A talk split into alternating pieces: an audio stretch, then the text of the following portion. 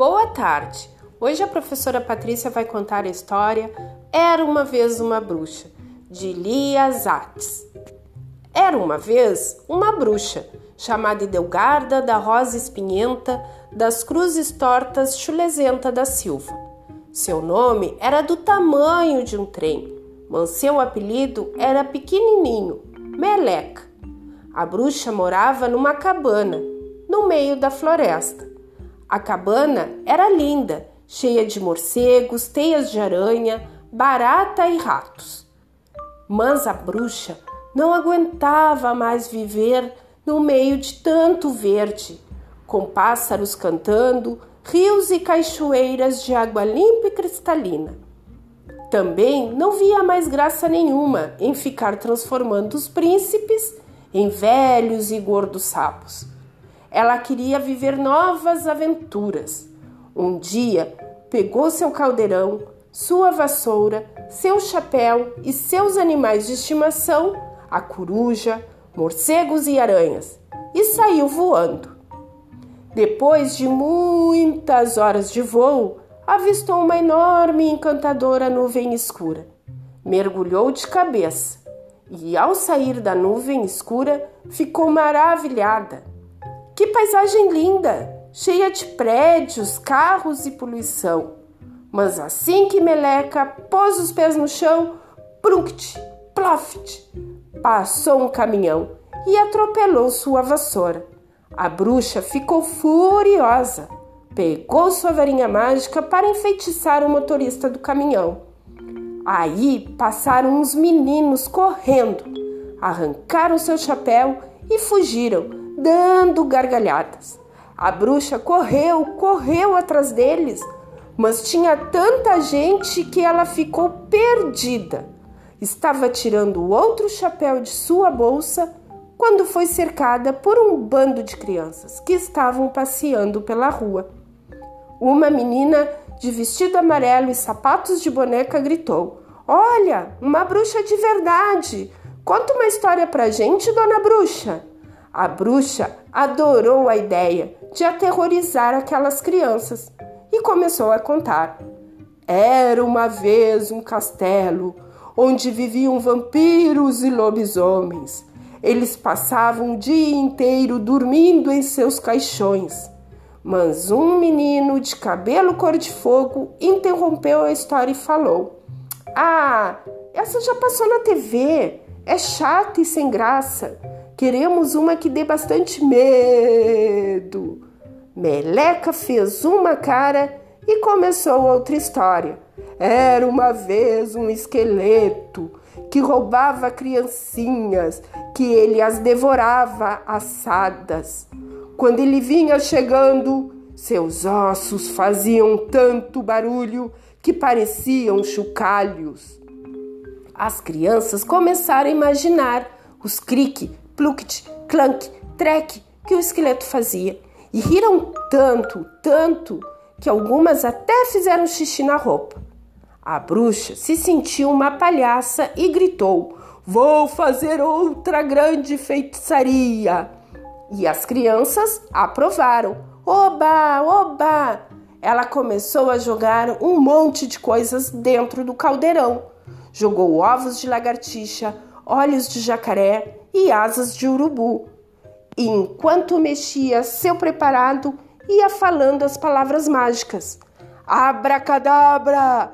Abracadabra! Transforma essas crianças em cocô de cabra! Mas as crianças também queriam participar da mágica e foram jogando no caldeirão suas pequenas contribuições.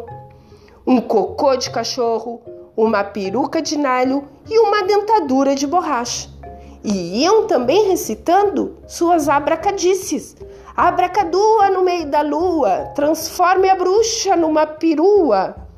A bruxa estava mesmo se transformando quando começou a gritar. Montou em sua vassoura e voou.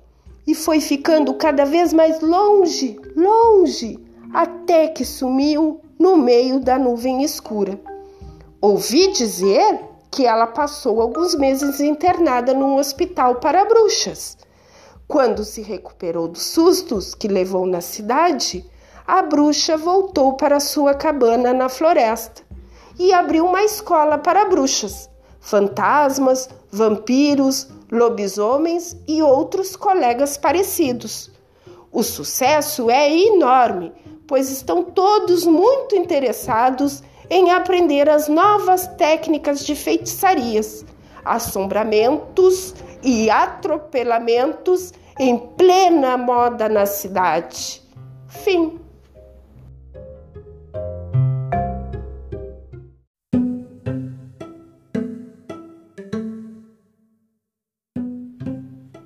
Boa tarde. Sou a professora Patrícia e hoje eu vou contar a história Cabritos Cabritões de Olala Gonçalves. Era uma vez três cabritos que viviam no alto de uma montanha. Um cabrito cabritão pequeno, um cabrito cabritão médio e um cabrito cabritão grande. O cabrito cabritão pequeno tinha uma barba pequenininha e um par de chifres bem curtinhos. O cabrito cabritão médio tinha uma barba nem grande e nem pequena e um par de chifres nem curtos nem compridos. O cabrito cabritão grande tinha uma barba grandona e um par de chifres compridos e retorcidos. Um dia, os três cabritos cabritões desceram a montanha. Do outro lado do rio, viram um campo de capim bem verde. Mas para chegar lá, era preciso cruzar uma ponte. Debaixo da ponte morava um terrível ogro. Tinha os pés peludos, os braços fortes e o nariz cheio de verrugas. Era tão malvado que não deixava ninguém passar e vigiava a ponte durante o dia e a noite.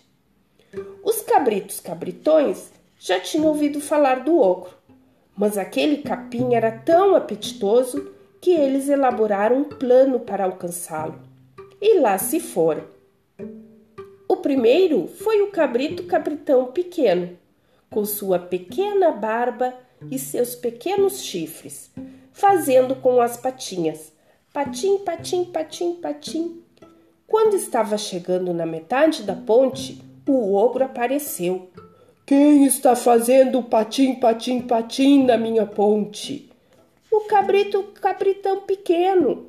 Eu vou te comer. Ah, não, eu ainda sou muito pequeno. Espere o cabrito cabritão médio, que é mais gordinho que eu. Nunca ninguém passou por aqui, mas com esse cabritão cabritão médio poderei comer mais. Ande, passe. E o cabrito capritão pequeno atravessou a ponte. Depois foi a vez do cabrito capritão médio, com sua barba média e seus chifres médios, fazendo com as patas patam, patam, patam, patam. Quem está fazendo patam, patam, patam na minha ponte? O cabrito capritão médio. Eu vou te comer. Ah, não, eu ainda sou médio. Espere pelo cabrito capritão grande, que é bem mais gordo que eu. E o ogro bufou. Estou com muita fome, por isso vou esperar para comer até me satisfazer. Ande, passe. E chegou o cabrito capritão grande, com sua grande barba e seus grandes chifres, fazendo com as patonas patom, patom, patom, patom. O ogro logo apareceu. Quem está fazendo patom, patom, patom na minha ponte? O cabrito capitão grande. Eu vou te comer. Quero ver você conseguir. O ogro, furioso, começou a pular desesperadamente pela ponte. Então, o cabrito cabritão grande abaixou a cabeça, bufou e atacou com todas suas forças. Deu uma chifrada tão forte que o mandou pelos ares, e o ogro nunca mais apareceu. E o cabrito capritão grande foi embora junto com o cabrito capritão médio e com o cabrito capritão pequeno. comeram muito capim e se transformaram em três cabritos cabritões enormes. Fim.